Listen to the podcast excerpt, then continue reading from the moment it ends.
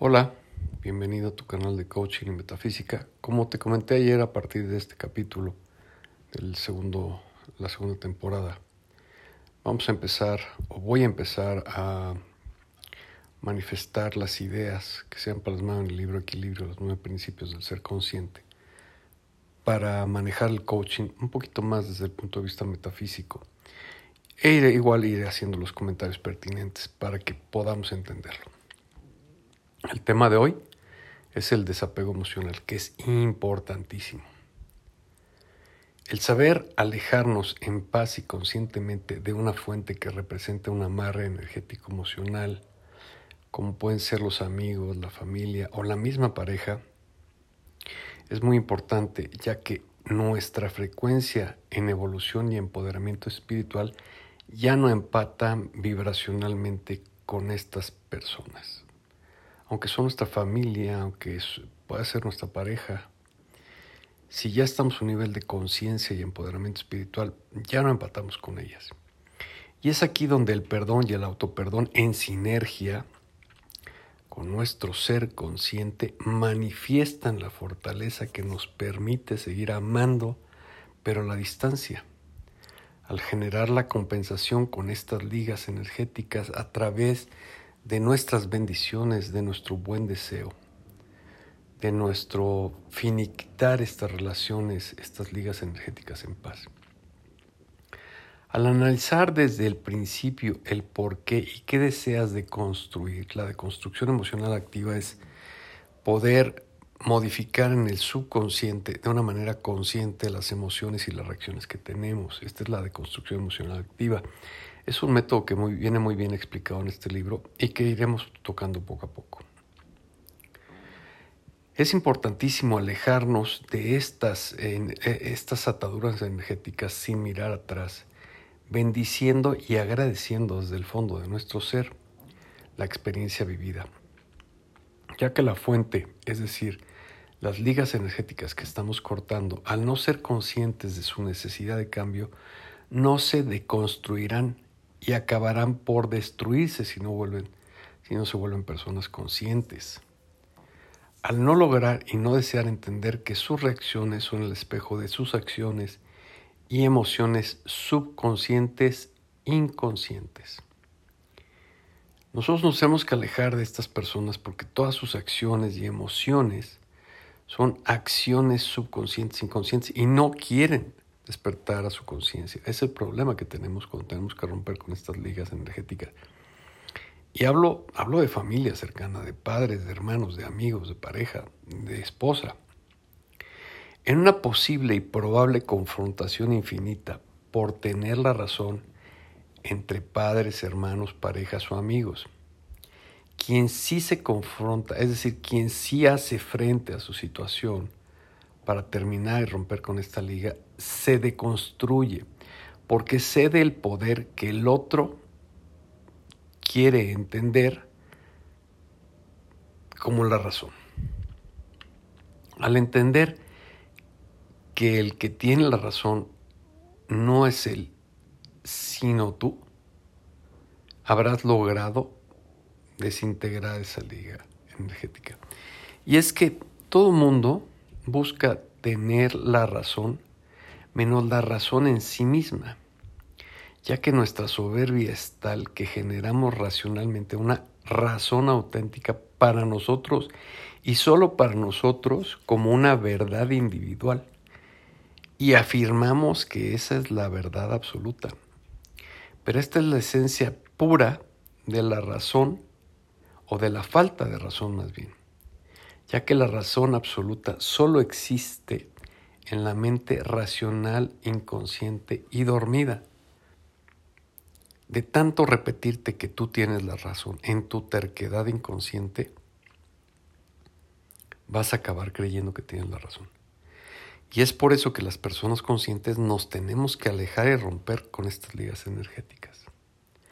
Paradójicamente, el enemigo inconsciente a vencer es a quien debería ser conscientemente nuestro mejor amigo y aliado, y es la mente racional. Y esto pasa a quien se queda y a quien se va. Porque el mejor amigo que debemos de tener es nuestra mente.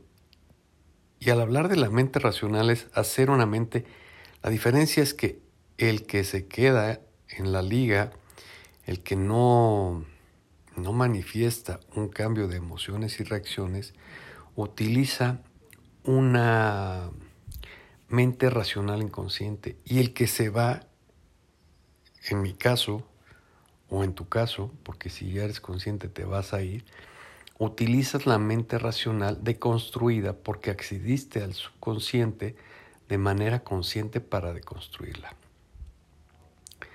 Disciplina, guía y soledad son los puntos neurálgicos de una deconstrucción subconsciente exitosa. Un método probado en y por mí. La experiencia más importante e enriquecedora que se ha manifestado en mi vida. Hablo de la deconstrucción emocional activa porque es un método que yo plasmé en este libro, Equilibrio, los, los nueve principios del, del ser consciente y para lograr esta construcción emocional activa, tengo que confesarte que atravesé literalmente por el cielo y el infierno mental, emocional y energético. Más adelante te explicaré todo el proceso de construcción emocional activa. Lo que quiero hoy dejar claro, en un resumen muy eh, práctico, es que romper con estas ligas energéticas es muy importante, porque si no nos quedamos atados a ellas. Y al quedarnos atados a ellas estamos perdiendo energía, estamos viviendo y conviviendo con vampiros energéticos. Los vampiros energéticos son seres inconscientes que buscan chupar nuestra energía y realmente la minan, minan inclusive nuestra conciencia. Eh, nos da miedo alejarnos de ellos, pero no tengas miedo. Al miedo se le vence enfrentándole. No tengas miedo a la soledad. Todo va a salir bien.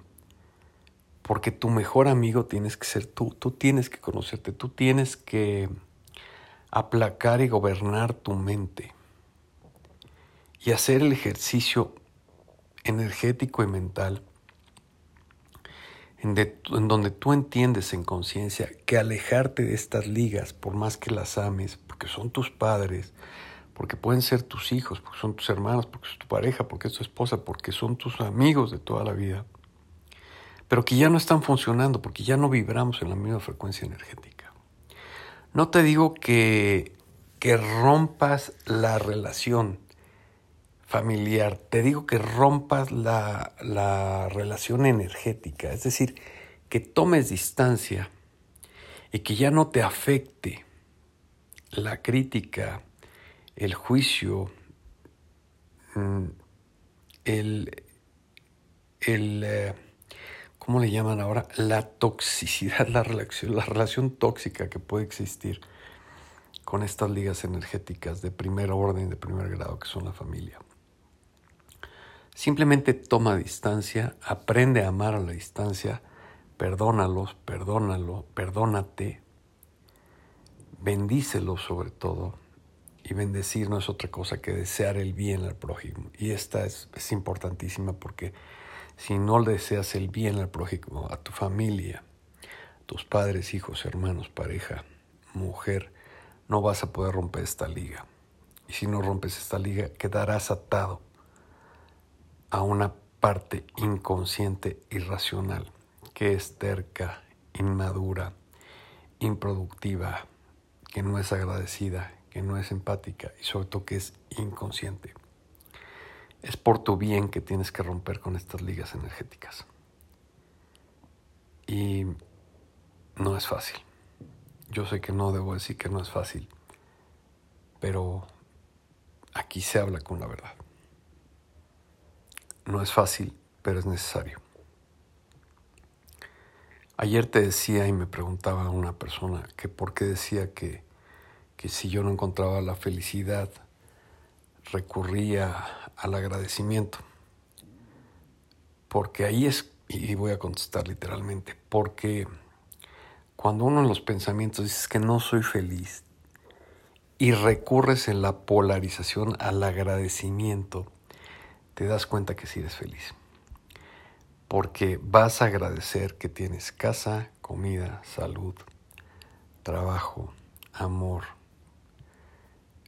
eh, bienestar, sobre todo conciencia. Y una vez que entiendes y te comparas con el resto de la población mundial, te das cuenta que la felicidad radica en esos detalles, en los detalles del agradecimiento, de todo lo que la vida te ha dado y que tú en un momento de ofuscación, de pensamiento negativo, que a todos nos pasa y a mí me pasa, porque tenemos 90 mil pensamientos al día y el 80% son negativos de esos pensamientos. Aunque intentemos controlarlos, se va haciendo en conciencia poco a poco. Cuando te das cuenta de que tienes que agradecer tanto, encuentras la felicidad. Por eso es que les decía, que a falta de motivación, disciplina. La disciplina te levanta de la cama y te echa a andar. Y a falta de felicidad, agradecimiento. Porque en el agradecimiento encuentras todo lo que tú tienes y todo lo que más o todo lo que los demás desearían tener y que está al alcance de tu mano. Nos escuchamos mañana.